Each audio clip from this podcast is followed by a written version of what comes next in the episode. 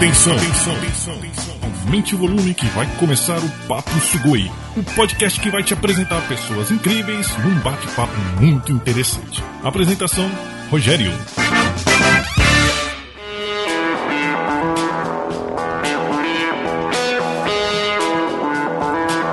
Muito bem, pessoal. Eu sou Rogério Mendes e estou falando de uma das mais belas províncias do Japão, que é Shigaken. Oi, eu sou a Fernanda, conhecida como Nanda, e eu falo de Nagoya, Aichiken.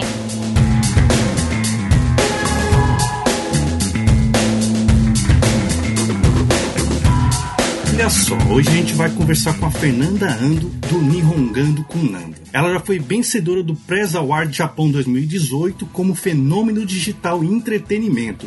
A gente vai conhecer a sua história. Ela é carioca e depois de vir ao Japão em 2008 com conhecimento muito básico do idioma japonês, ela conseguiu em pouco tempo duas coisas incríveis que foi sair de quase zero para o nível 2 da proficiência da língua japonesa. E ainda mais, ela ensina o idioma japonês, que é bem difícil, hein? Às vezes você saber falar é uma coisa e saber ensinar. É isso aí, tá bom? Então fica ligado que hoje o bate-papo aqui com a Fernanda vai estar tá muito bom.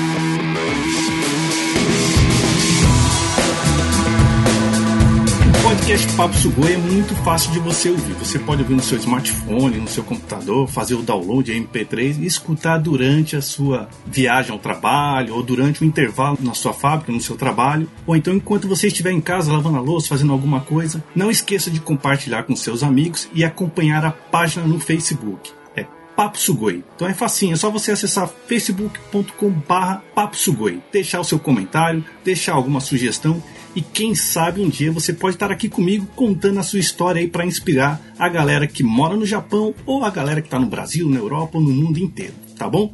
Então, pessoal, está no ar o Papo Sugoi.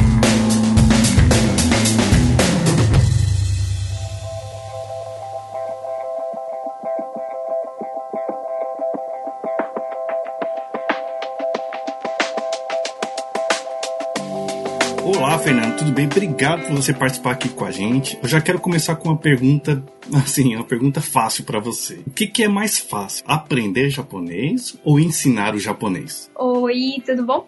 Bom, é, eu que agradeço o convite, estou muito feliz de estar aqui.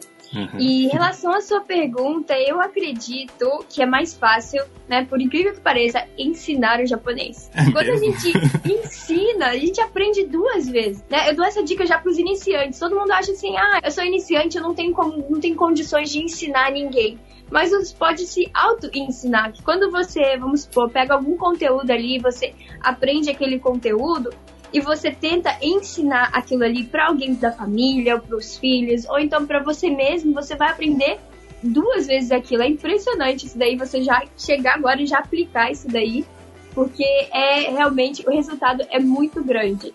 Então, assim, ensinar o japonês realmente acaba sendo mais fácil, além de ser prazeroso também, de você estar, tá, às vezes, né, passando uma informação ah. legal para alguém. Mas, Fernando, você ainda hoje, assim, você estuda japonês? Não sei se você entendeu a minha pergunta, né? Tipo assim, porque uh, a gente nunca sabe tudo 100%, né? Mas você ainda tem uma, alguns momentos de aluna? Claro, tenho sim. Eu adoro estudar. Eu peguei esse costume de estudar o japonês já faz alguns anos. E a gente tem a imagem de que estudar seria você sentar numa mesa, abrir o livro e ficar ali por algumas horas estudando aquele conteúdo. Mas não necessariamente ao você ligar a televisão, você pegar uma revista, ou então tá esperando o médico ali, tá olhando aqueles murais que tem ali várias informações. Você olha aquela informação ali com outros olhos. Ah, o que, que será que é isso daqui? Mas o que é esse kanji aqui? É, o que, será que isso aqui significa?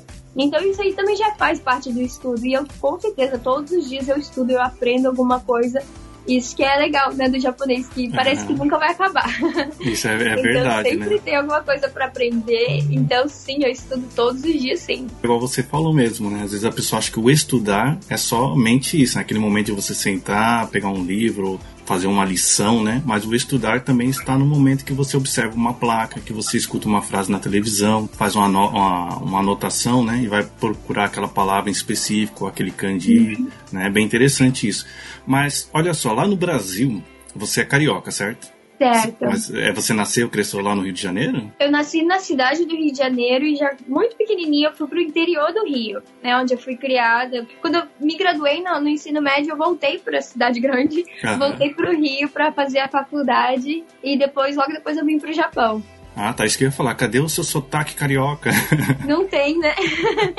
Pois é, mas eu acho que eu sou, tipo, aquele patinho feio da família, porque todo mundo da minha família, eles puxam bastante o S. Mas, uhum. mais, né? Então não fala mais, eu não sei porquê. Eu não sei porquê. O R todo mundo percebe, né? Do, é diferente, né? Mas o S, eu não puxo o S. Eu não falo biscoito, mas. Não é até estranho falar assim. não, isso é biscoito. Isso aí não tem o que. Ixi, aí, tá, né? É biscoito, né? Aí, vamos deixar esse assunto para outro podcast. Mas lá no Brasil, você já tinha um interesse pelo idioma japonês ou nem passava pela sua cabeça estudar japonês? Nem passava pela minha cabeça. Na verdade, quem, quem me introduziu ao japonês foi meu irmão. Meu irmão do meio, ele sempre gostou de estudar línguas. Então, já desde muito novinho, ele já estudava inglês, depois ele pegou alemão, ele, ele até latim ele aprendia, sabe? Mas era de curioso. Olha aí, que legal. É, então não era nem pra assim, ficar fluente na língua, ele gostava muito de aprender coisas diferentes. E aí ele veio, olha só, japonês, eu falei, você é doido aprender japonês? Isso aí só você nascendo lá para você aprender. Uhum. E aí então ele aprendendo japonês ali, mas só algumas palavras ali, alguma coisa. Ele falou: "Nossa, olha só que legal, que interessante". Aí eu ouvi ele um pouquinho, eu falei: "Ah, que legal, né? Mas tudo bem, eu vou continuar aqui".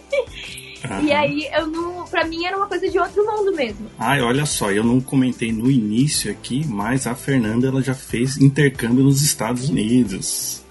Sim, Isso aí foi em que ano, Fernanda? Foi no ano de 2004, 2005. Você ficou quanto tempo lá? Eu fiquei um ano. Então você já dá para ver que você já tinha interesse também, inspirada pelo seu irmão, em aprender outro idioma. Aí você começou com o inglês, ou você já tem um outro idioma aí que a gente não sabe? Que você fala? Não.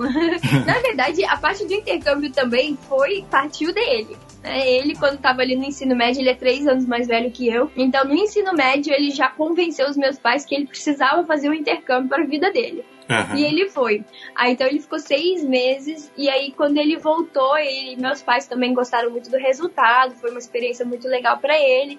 E aí, automaticamente, já, tipo, a próxima é a sua vez. Aí eu falei, hum, mas Olha. eu não tô muito querendo, não, hein? E aí eu lembro que foi um dia e eu chorava, falando que eu não queria ir. Sério? Eu queria ficar com as minhas amigas, tava de namoradinho. Ixi, então assim, você não quer sair do, do seu grupo de uhum. amigos ali quando você tem 16 anos. Aí eu falei, bom, se meu irmão, que é super inteligente, ficou seis meses e aprendeu, né? Eu vou precisar um ano, né? Porque. aí eu falei, tá bom. Então eu vou. Porque eu tinha muito medo de ir e não aprender nada e decepcionar meus pais. Uhum. E aí eu falei, não, então eu vou ficar um ano. Aí fiquei um ano lá, mas não foi muito o meu interesse, não. Ah, foi um tá. pouquinho de pressão da família. E, mas eu vi que foi a melhor coisa que eu fiz na minha vida. Às vezes a gente não escuta os pais, né? Mas os pais realmente eles estão pensando um pouquinho além da gente. E foi uma experiência muito legal. Mas você acha que olhando para trás, ao aprender o idioma, o inglês, né? Especificamente o inglês, você acha que isso facilitou mais na hora de aprender o japonês? ou não tem nada a ver? Não, tem a ver sim, tem a ver. Uhum. Quando a gente aprende uma língua, uma segunda língua, seja ela qual língua for, né, a gente já começa a olhar o português com outros olhos também, você começa a ver a diferença nas estruturas gramaticais, já aprende um pouquinho como que a gente consegue aprender, porque cada um tem um estilo diferente de aprender. Então, quando você já tem um segundo idioma, já fica mais fácil para um terceiro idioma, isso seja ele qual for. Para o japonês, o que a me ajudou muito é que os materiais que estão na internet, os livros que você vê na livraria, são japonês para inglês, ou então japonês chinês, japonês coreano. Para japonês português tem muito pouca coisa. É, é difícil de você achar material, né? português e japonês. Agora, quando você sabe o inglês, né, esse limite, né, o que estava muito limitado ali, ele se expande de uma tal forma que você fala, nossa, eu consigo né, pegar esse material desse site em inglês, que ele tá falando em japonês. Uhum. Então isso facilitou bastante também.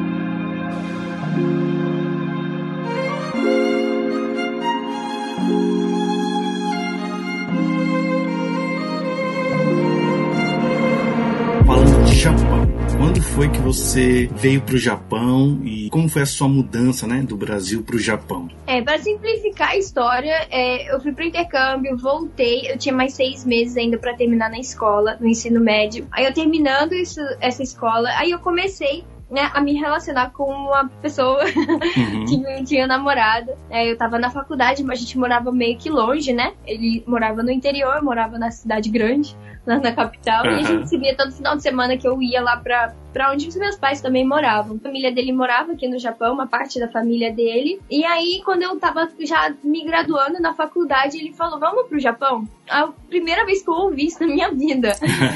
E eu assim, vamos, né? Eu era uma pessoa que, tipo, era pau pra toda obra. Se falasse assim, vamos lá acampar, não sei aonde, eu falei, vamos, eu ia em tudo. Uhum. Aí foi a primeira vez que eu ouvi né, que dizer que tinha brasileiros aqui no Japão. Então você não tinha informação quase nenhuma do Japão, né? Mas nenhuma, nenhuma, nenhuma, nenhuma. Porque muitas pessoas, né, desde criancinha, vê familiares indo e vindo. Eu nunca tive um, um amigo japonês ou um amigo descendente de japoneses, nunca estive numa colônia japonesa. Então foi tudo muito rápido. Foi assim, vamos pro Japão? Vamos. Depois, seis meses depois, eu tava aqui. Eu cheguei aqui em plena crise de 2008 com duas malas cheias de roupa para vender, praticamente, que eu não tinha tinha dinheiro para voltar. Você chegou no melhor momento do Japão em 2008. Nossa, foi, foi uma experiência bem. É, fiquei agoniada mesmo, porque você ligava para as empreiteiras.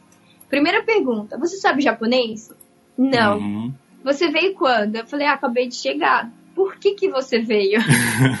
tipo, tá todo mundo indo embora, né? Não tem emprego. Eu começava a ouvir, cada ligação era a mesma coisa, era o mesmo discurso. Eu falei, meu Deus, e agora? É que quando, um dos meus medos antes de vir era o seguinte: todo mundo falava, ah, não, porque né, mesmo sem saber o japonês, você vive tranquilo.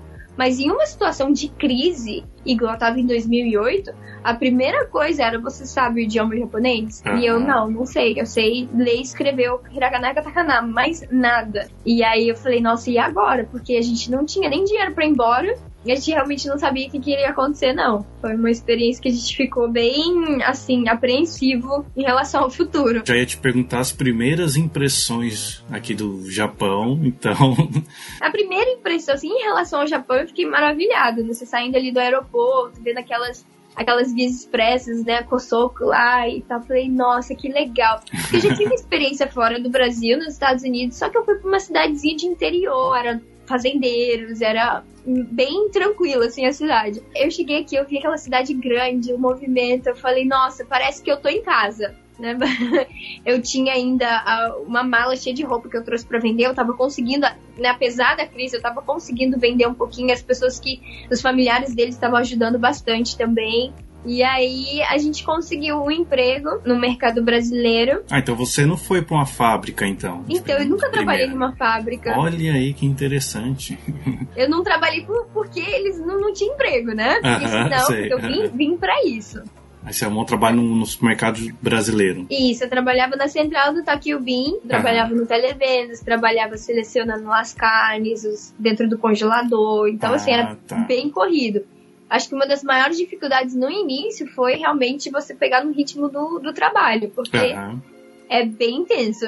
Mas você tinha uma já nesse começo assim uma prioridade ou já uma preocupação, né? Eu vou aprender o japonês. Porque aí você tá falando que foi trabalhar numa empresa brasileira, no mercado brasileiro, né? Sim. Mas aí não ficou meio de lado essa opção porque você foi trabalhar com brasileiros. Para você praticar o japonês, seria bom estar entre os japoneses, né?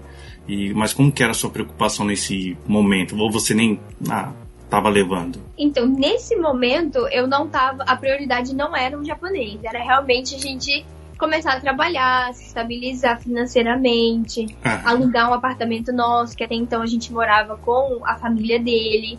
Desde antes da gente começar a trabalhar nesse, nesse lugar, que foi tipo uns três meses depois que a gente chegou no Japão, Durante esse período eu falei, vou aproveitar, né? Vou aprender o japonês. Eu ia no, nos voluntários, eu tentava por conta própria, mas nada dava muito certo, assim. Uhum. Não conseguia continuar porque eu não tinha um, um, uma orientação legal. Né? Nos, nos, voluntários que eu fui, eram vários níveis na mesma sala, então não dava vontade de continuar, de ir novamente. E aí depois de um certo tempo trabalhando, Aí sim eu voltei a, a procurar alguma escola de japonês, ou procurar algum método que eu realmente conseguisse continuar. Mas uhum. tudo que eu fiz, assim, em relação ao idioma, é, não deu muito certo. Você sentia que não progredia? É isso? Não progredia. O máximo que eu continuei fazendo foi uma vez por semana, uma hora e meia. Aí, porque também a gente só tinha uma folga por semana. Uhum. O único dia da folga, estudando japonês, uma vez por semana. Então, uhum. assim, não avançava porque eu só pegava no material de novo para poder estudar, para poder rever o que a gente tinha feito, quando eu tava indo pra aula uma semana depois. Aham. Uhum. Então eu já tinha esquecido tudo que ele tinha falado. e a gente tinha níveis diferentes, né? Eu tinha, sempre tive muito mais interesse em aprender. Então eu acabava tendo um nível um pouquinho mais alto do que o, o resto do pessoal ali. Então eu senti que às vezes eu estava esperando as outras pessoas entenderem que eu já tinha entendido. Então hum. meio que essa, essa parte assim a gente acaba desmotivando. Ah, tá. Né? Se a gente não segue no nosso ritmo ali, um ritmo avançado, um ritmo um pouquinho mais intenso, é muito fácil da gente desistir. Porque aqui no Japão, uma coisa que eu vejo que às vezes acaba desmotivando muitos brasileiros a aprenderem o japonês, olha só que irônico, né? É justamente a facilidade de às vezes você conseguir viver aqui sem falar o japonês. Às vezes muitas pessoas no uhum. Brasil estranham isso. Porque Estranho. Aqui tem muito tradutor, hoje em dia, né? Antigamente nem tanto, mas hoje você vai num hospital tem um tradutor, às vezes você vai na prefeitura tem mais de um tradutor, tem um tradutor parte de imposto, para parte de criança, para parte de escola. E na fábrica você liga só na empreiteira, fala em português, a empreiteira cuida de tudo, já vê o apartamento, vê o transporte, leva na fábrica, explica o serviço tudo em português e você acaba. A fábrica também às vezes começa a fazer cartazes em português, explicando bastante coisa. Uhum. Então, brasileiro aqui meio que. Muitos, eu acredito que acabam nem se importando em aprender o japonês para quê? Né? Você já tem é tudo verdade. essa facilidade. Você teve essa, né, mas essa vontade mesmo de aprender o japonês, né? Sim, essa, essa vontade, mesmo com essas facilidades do dia a dia, eu nunca perdi essa vontade de aprender e me virar sozinha. Uhum. Então eu sempre pensei nessa parte, assim, de não me acomodar. Né? Eu já usei tradutores várias vezes, precisei, uhum. né, por não saber aquilo, e eu vi o quanto de dinheiro que eu gastava, sendo que eu tava aqui para juntar. Porque eu via que a gente, tipo, gastava muito com tradução, gastava muito, às vezes, errar na Kosoco, ou então uhum. deixava de economizar porque a gente não sabia, não tinha as informações. Isso que você tá falando é legal porque a gente perde muitas oportunidades no Japão também, porque às vezes aquele cartão que você tem no mercado vale pontos, e perder pontos assim no Yahoo, é, sei lá, na operadora de telefone, ou de conseguir um produto mais barato, ou um serviço mais barato, justamente por não saber nem um pouquinho de japonês, né? Então, às vezes, esse lado da economia também é um raciocínio muito inteligente. É, aquele, eu tenho um tema para um, um vídeo que eu ainda estou preparando ainda, que é tipo, quanto custa você não saber o japonês? Porque além de você gastar, às vezes, com um tradutor, que não é barato, você perde o dia de trabalho. Exato. Uhum. Porque uhum. sai muito caro não saber é. japonês. A gente não vê essas coisas assim que você estava falando do cartão de pontos, de cupom, tem demais. Tem muita coisa que dá desconto. Você sabendo procurar as informações certas, tem muitas opções, muitas oportunidades que a gente fica só no meio ali, só dependendo de outras pessoas, a gente acaba né, não sabendo dessa informação.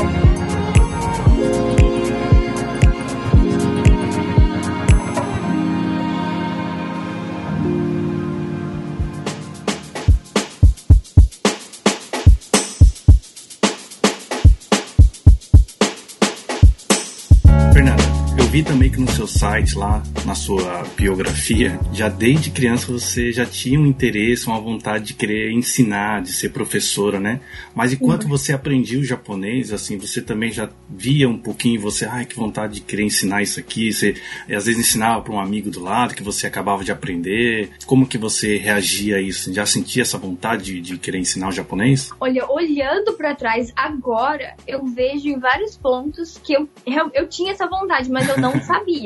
Era inconsciente, assim, natural, Era né? inconsciente, né? era inconsciente, porque o tempo todo eu lembro que eu analisava a professora. Eu, às vezes eu tava ouvindo o que ela tava falando, mas eu tava prestando atenção na forma com que ela tava falando, da forma com que ela escrevia no quadro, dos uhum. gestos que ela fazia, das vezes até as brincadeiras que ela fazia, que era uma professora bem engraçada. Então eu já eu analisava de outro com outros olhos, mas assim nunca de é, ah, isso aqui vai ser um futuro para mim, eu vou ensinar o japonês como profissão aqui no Japão. Isso aí realmente nunca passou pela minha cabeça, né? Eu nunca fiz magistério, nunca pensei em estudar isso profissionalmente. Mas eu tinha isso de você aprender uma coisa. Eu tinha um quadro branco enorme lá em casa que eu, eu explicava para as minhas bonecas, eu explicava pro meu cachorro, uma inteira. Era essa forma que eu, que eu estudava. Por isso que na primeira pergunta que você fez ali para mim, o que, que, é mais fácil? Ao ensinar, eu conseguia aprender muito melhor a tarefa da escola, a matéria da prova. Então eu ensinava para mim mesmo, ensinava para quem tava ali né, no, no meu quarto para as minhas bonecas aquela matéria ali da escola. Então já desde de sempre eu tenho isso comigo, mas eu nunca pensei em ser professora na minha vida. Você começou a estudar o japonês, estava tendo um pouco de dificuldade no começo, não via muita progressão, mas quando que realmente você falou agora meu japonês está pegando uma forma, agora eu estou conseguindo já sair na rua, conversar, ter uma certa fluência no japonês?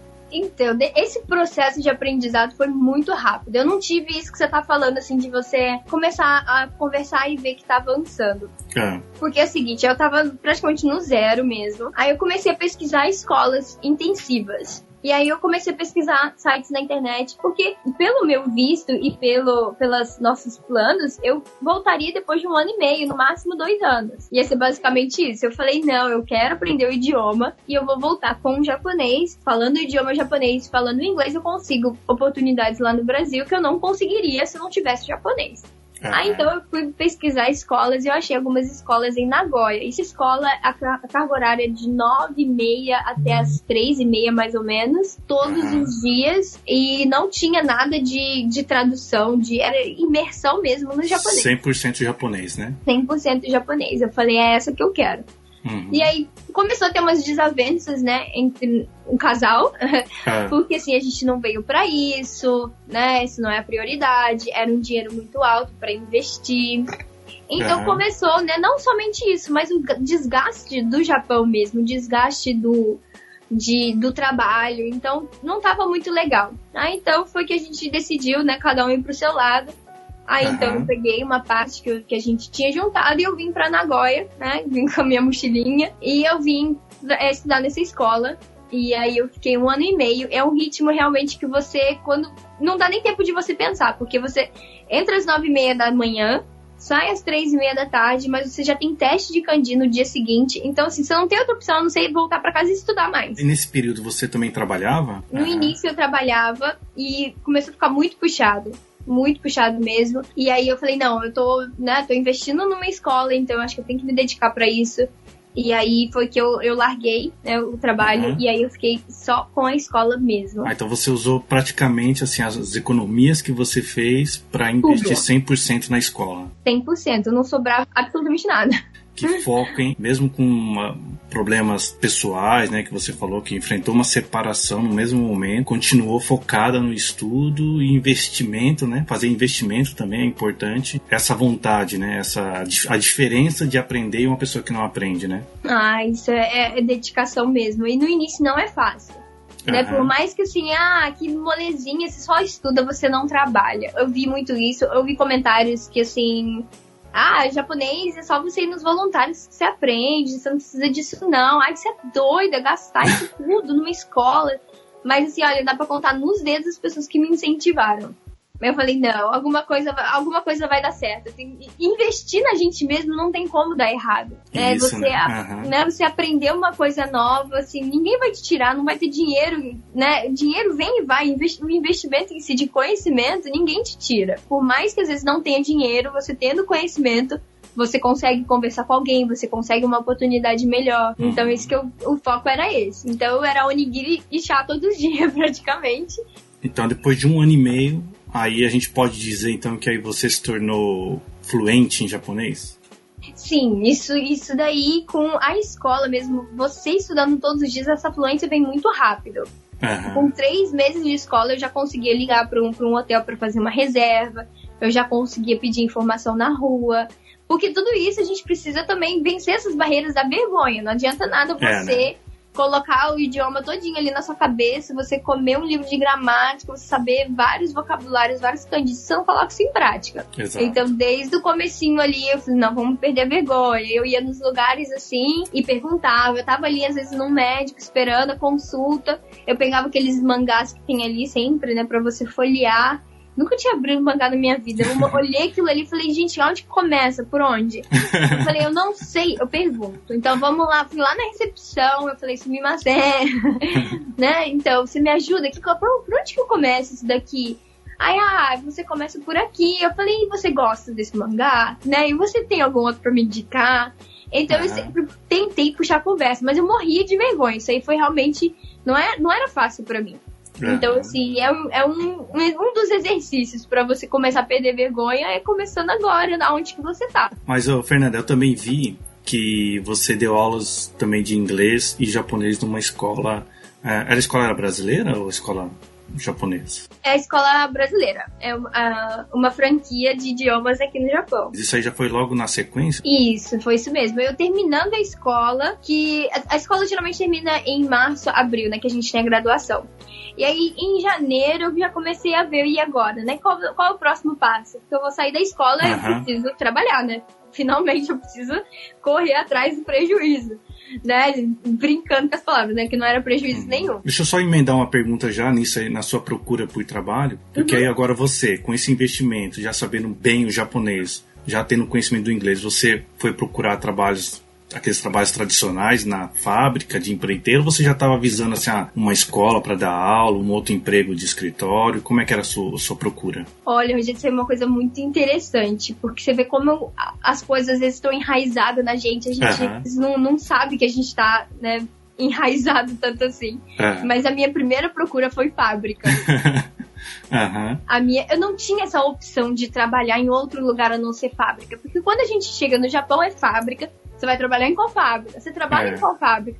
Não, não é assim, você trabalha onde? É não, meio que uma você trabalha cultura, em qual né? fábrica? É, né? Então é meio que assim, brasileiro do Japão igual a fábrica. Era isso que tava em mim. E aí eu, né, eu já tava namorando, eu tava casado, tinha recém-casado com o Shogo, que é japonês. Ah, olha aí, aí, casou com um japonês. Eu casei com um japonês. Durante a escola eu, eu encontrei ele, aí depois, né, eu falo que ele é meu anjo. Porque realmente é ele que me deu um amparo muito grande em relação a, a tudo, né? Porque eu tava sozinha até então no Japão, né? Depois uhum. da separação. E aí então ele falou, mas fábrica? Por que fábrica? Eu falei, ah, porque todo mundo trabalha em fábrica, né? Então, tipo, fábrica, uhum. se você trabalhar bastante, você ganha bem. Ele tá, você quer ganhar bem pra quê? Ele começa a fazer um monte de perguntas. Você quer ganhar uhum. bem pra quê? Sabe? Então começou essas perguntas e falei, é, realmente, eu prefiro viver do que, tipo, trabalhar bastante, juntar dinheiro, porque agora o meu foco não é juntar dinheiro e voltar. O meu foco agora é, tipo, morar aqui, ter a minha família aqui. Então ele começou, não, então vamos pensar nas outras opções. Aí que eu falei, não, é realmente, tá certo, eu vou dar uma olhada, vou dar Olha uma que interessante, legal ouvir isso, hein? Porque, queira ou não, às vezes até mesmo entre os japoneses também tem um pouco dessa coisa de ir para uma fábrica, virar Shain, né? A Shain, para quem não sabe, é se tornar um empregado registrado da, da fábrica, né? Uhum. Então, até ouvir isso, né? É bem legal, né? De falar, pô, procura uma, outras opções, né? Exatamente, isso. E ele, ele já sabia também que eu tinha um, um, potencial, sabendo o inglês pelo menos, né, de, de conseguir alguma outra coisa e principalmente perto de casa, porque uhum. a intenção era essa, você não precisar trabalhar muito, você voltar para casa, né, dentro de um tempo não muito longo, né, você voltar rápido para casa e você ter ainda, né, um, um, algumas horas de lazer no dia. Exato. Uhum. Aí que eu, eu encontrei a franquia, que era não era muito longe de casa, dava uns 20 minutos mais ou menos de, de metrô. E aí eu comecei, passei na entrevista e comecei a trabalhar lá.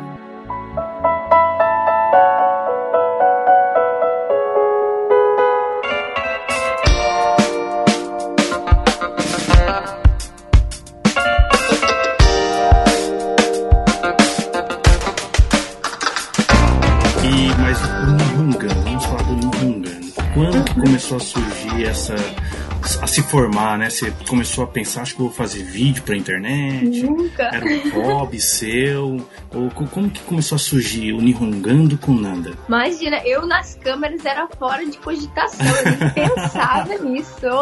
Na verdade, eu tenho dificuldade ainda de rever algum vídeo meu. Eu tenho É, ainda, eu não gosto. Quando eu escuto a minha própria voz, eu já saio de perto. Não, mas você tem que ouvir esse podcast, né? É, Eu dou uma, uma colher de chá pro podcast, mas é, o Nihongando, na verdade, ele surgiu depois que eu. Bom, eu engravidei, eu parei de trabalhar numa escola que eu tava dando aula pra criança, então eu parei de trabalhar lá. E aí nasceu o Kaito, que hoje tem três anos. E aí eu começava a participar de um monte de grupo de mães, que agora o meu, o meu foco era ser mãe, né? Agora eu queria Aham. ser mãe, eu queria cuidar bem dele, eu queria ser a melhor mãe que eu podia ser. aham. E aí eu comecei a entrar em grupos e eu comecei a ajudar essas outras mães em relação ao idioma. Às vezes não sabia é, uma vacina, às vezes não sabia o que estava ali, como falar com o médico que tava, né, a criança não estava bem. Então eu comecei a ajudar dessa forma. Até que uma delas falou assim: Não, você não dá aula pra gente, não, pelo Skype? É. Porque você tá aí com o bebezinho parado. Eu tô aqui parado também com o bebezinho. A gente pode falar no Skype, né? Você fala quanto que você cobra. E você me ajuda no idioma, porque eu também não quero ficar dependendo de marido, não quero ficar dependendo de tradutores. Olha que interessante, hein? Então, Hum. foi partida de uma pessoa. Eu falei, ah, tá bom. Aí vou eu lá no meu baúzinho lá catar meus livros de japonês de novo. Falei, tá, e agora? Como é que é o meu método?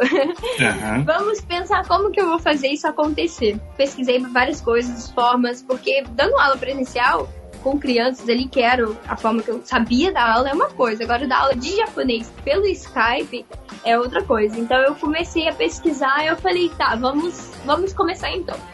E a gente estudava duas vezes por semana. E ela tava gostando bastante. Aí outras pessoas do grupo também se interessaram. E aí eu tava com três alunas, quatro alunas por semana. E aí eu falei, não, também não dá mais que isso, né? Eu, não, eu tenho uma criança em casa, eu tenho um bebezinho que depende muito de mim. Aham. E eu tenho as coisas pra fazer, então, assim, no máximo, as cinco pessoas. Então eu. Começou a pegar volume, então, né? Isso, então assim, eu falei, não, não, não dá, eu tô sem horário. Eu continuei com essas cinco. Aí um dia eu tava voltando pra casa, né? O meu marido acho que tava dirigindo, eu tava olhando o Facebook rapidinho ali, eu vi no grupo SOS Mamães do Japão, que é um grupo excelente aqui no Japão pra ajudar as mães. E aí tinha uma postagem assim, ah, tem alguma mamãe aí que saiba falar japonês que queira dar algumas aulas live aqui dentro do grupo? Aham. Aí eu olhei aquilo dali, eu falei, ah, que legal que vai ter live, tô interessada em, em participar, em participar assim como ouvinte. E aí É. depois, e eu deixei aquilo de lado, mas aquilo lá ficou na minha cabeça. Eu falei, será? Será? E se, e se eu. É aquele negócio, né? E se eu. Ah, não, não, não, deixa quieto, um monte de gente vai ver. Aí É, eu né? pensava assim, não, mas é uma página fechada, é um grupo fechado, mesmo que. Né, tinha 15 mil pessoas ali naquele grupo, É. né? Eu falei, mesmo que seja 15 mil pessoas, acho que nem muita gente. Eu queria, eu queria fazer ali, mas eu queria. Eu não queria muita gente que visse aquilo. Porque eu já realmente tinha vergonha. Aí eu entrei em contato. per- primeira coisa, minha pergunta foi: o que, que é live? Porque É. até então eu nem sabia o que, que era live. Aí eles me falaram mais ou menos o que, que era. Eu falei, tá, e agora? Como é que entra nesse tal de live? Eu comecei, eu falei, gente, eu vou fazer 10 lives aqui nesse grupo, a gente vai aprender tal coisa, tal coisa. Então, cada vez que eu fazia uma live, e vi aquele feedback bem legal das mães que eu tava ajudando, que eu tava incentivando, que as pessoas estavam gostando. Aquilo lá foi dando mais força pra você continuar. É. E aí eu tinha uma página também no, no Facebook de coisas do Japão, de receitas japonesas, de receita de papinha japonesa, de produtos de limpeza que eu via e achava interessante, coisas que eu aprendia com as minhas amigas japonesas eu colocava ali. Aham. E aí todo mundo falando, ai, faz um canal no YouTube, é, que vai ser bem melhor a gente poder ver vídeos e tal. E eu, É. e eu falei, não, gente, imagina, eu não sei nem editar um vídeo. Nossa, que E eu surpresa senti- ouvir isso de você, viu, Fernanda? Assim, nossa, eu fazer vídeo, imagina. Eu fazer vídeo de jeito nenhum. É. Aí, depois disso, eu falei, não, vou fazer uma página do Nihongando. Aí eu vim com esse nome do Nihongando também, né? Eu não sei se foi o período que eu acordei, se quando eu tava no sonho, não sei. É. Eu sei que veio essa palavra na minha cabeça e falei, poxa, Nihongando com Nanda. Porque assim, não é eu, eu não quero ensinar, né? Eu quero que as pessoas aprendam ali e venham falar comigo, que a gente consiga aprender juntos. Aham. Então, assim, não é aprendendo com Nando, então Nando ensina. Eu quero uma coisa, tipo, é na horizontal. Exato, legal isso, hein? Falei, nihongando com Nando. Então vamos nihongar, gente. Eu começava assim, vamos nihongar aí, tá na hora do da gente nihongar.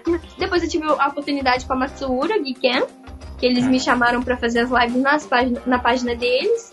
É que foi e onde aí, eu vi você a primeira vez. Foi lá, lá é. que eu tive a maior visibilidade, né? Porque não era um grupo restrito, era um grupo que tava, é uma página aberta. Só pro pessoal que não sabe o que é Matsura, a... como é que você falou? Desculpa. Matsura Giken é uma empreiteira. Muita ah, gente tá. achando que eu trabalhava pra empreiteira, que eu era ah, fantoche, que eu fazia uhum. parte. Eu falei, não, gente, eu tô aqui só para o japonês. É, na verdade, eu nunca conheci o senhor Matsura. Mas é, a gente tinha só esse contato pelo telefone. E aí eu comecei a fazer as lives lá. E aí, então, que eu comecei já a ter vários convites. Eu já pensava em lançar um curso fechado do Nihongando. Mas aí, então, aí que tá. Aí já começou a surgir aquela visão de empreendimento ou ainda não? Então, eu tinha de empreendimento, na verdade, até hoje, eu não tenho esse feeling ainda. eu ah. deixo essa parte pro, pro, pro grupo, né, pro, pro pessoal que trabalha comigo. Eu fico só na parte mesmo de, de conteúdo. de conteúdo, de ensinar, que é a parte que eu gosto de fazer. O resto, assim, de como vai ser feito, que forma que vai ser feito, onde vai ser gravado, eu deixo por conta deles. Uhum. Aí então é, começaram a surgir esses convites de, de curso fechado, criar um curso fechado. Eu já tinha isso em mente, só que eu não sabia como eu faria. Uhum. Porque até então, a minha lista de espera de Skype, de aula particular no Skype, já passava de 100 pessoas. Meu Deus, olha aí. Hum. Então eu falei assim, nunca que vai chegar a sua vez. Eu já tava sem graça, que as pessoas estavam esperando meses já na fila. Eu falei, e as pessoas assim, e aí, nada? Nossa, mas eu precisava tanto. E eu ficava com o coração partido, assim, gente, eu precisava clonar Nando em várias pessoas. Aí que eu comecei, falei, não, eu preciso fazer um curso online, um curso fechado, um curso que várias pessoas possam participar ao mesmo tempo e eu dou aula não para uma pessoa, mas para várias pessoas ao mesmo tempo e a gente cria essa comunidade. Foi começando, as coisas foram começando a acontecer. Então assim, tem muitas pessoas que me ajudam que não estão nas câmeras. Ah, que foi se agrupando, que foi participando, é, colaborando, né, contribuindo. Exatamente. Que aí você também então. criou o website também, né? Isso, a gente tem um website tem já duas turmas do Nihongando. Toda semana eu tô ali fazendo lives para os alunos também. E já tá no terceiro e-book, olha só. Terceiro e-book impressionante. Exatamente, é que legal, hein? Então, olhando assim, foi meio rápido também, né? Porque muito, muito rápido. Há uns tempos atrás eu olhava esses vídeos que você fazia e de repente eu vi lá um site, já e-book, turmas, curso, sabe? E você falando uhum. de uma equipe, é bem legal isso, né? Que foi uma coisa então natural, que foi acontecendo conforme a demanda, né? Exatamente, tá crescendo bem rápido mesmo. Se for parar pra analisar, é, em mais ou menos seis meses atrás eu tinha 3 mil pessoas na minha fanpage, agora eu tenho quase 40 mil. Aqui também já vale um recado para você, mamãe, que tá ouvindo a gente aqui, ó. Porque a Fernanda, além de todo esse trabalho de elaborar um conteúdo, ela tinha o Kaito, que era pequeno, né? Tinha o que? Dois anos? É, o Kaito tinha dois anos quando começou. E ainda uhum. a neném, a Heleninha, olha só, a neném de colo, que até hoje, quem assiste os vídeos, deve conhecer a Heleninha, né? Que ela tá lá, ne tira colo, participando dos vídeos, das lives. Pra você que tá ouvindo a gente, tanto a mamãe ou papai, não sei, que também tem desejo de empreender, de fazer alguma coisa. Olha, a história da Fernanda é um grande exemplo de que você realmente quer, basta o quê? Ter investimento, investimento não financeiro, né? É investimento pessoal, investimento de de vontade. E a história da Fernanda, em todos os momentos aqui, a gente vê que ela teve aí essa dedicação, essa direção, esse foco e a vontade de fazer. É uma excelente história, Fernanda. Por isso que eu queria te entrevistar, viu? Porque, na verdade, é você dá o primeiro passo. Uhum. O primeiro passo ninguém vai dar por você. Você precisa dar esse primeiro passo e depois as coisas elas vão se ajeitando, as pessoas é que vão se identificar com você, elas vêm para te ajudar. Então eu consegui tudo isso porque também eu tenho a ajuda de outras pessoas. Mas se eu não tivesse dado o primeiro passo, nada disso estaria acontecendo. Não é à toa que você foi a vencedora do Press Award Japão 2018, hein, Fernando? Nossa, Digital foi uma entretenimento. Olha aí que legal, né? Com tanto pouco tempo, igual você falou, que praticamente há seis meses atrás não, não era tudo isso que, que é o Nihongando, né? É verdade.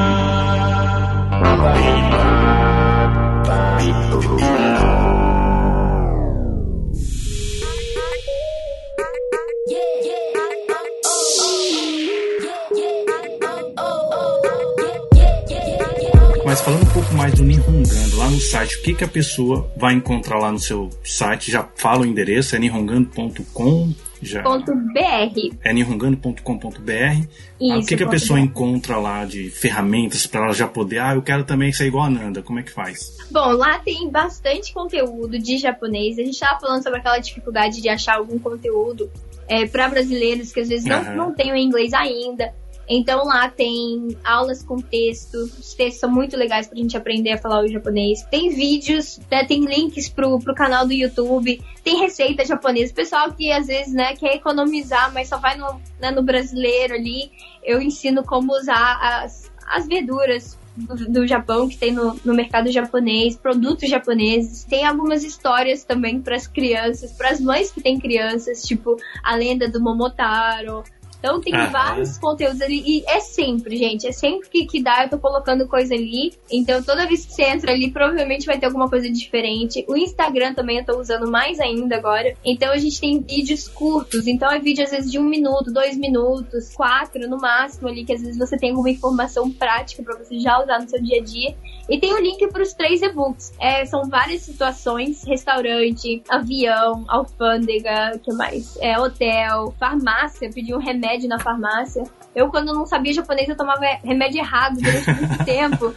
Então, assim, baixa lá o e-book. Gente, é tudo gratuito. Tem um e-book sobre as partículas também, que é uma dificuldade para todo mundo. Olha só, pessoal, então tudo isso que a Nanda tá falando vai estar tá aqui na descrição do podcast, desse episódio, todos esses links vai estar descrito aqui, tanto do Facebook, do Instagram, do website dela, dos cursos. Fique atente aos cursos, porque os cursos são com turmas limitadas. Isso, a gente tem, a gente tem épocas, né, que a gente abre turmas novas. A gente nunca sabe quando vai abrir uma turma nova, que isso depende de vários uhum. fatores.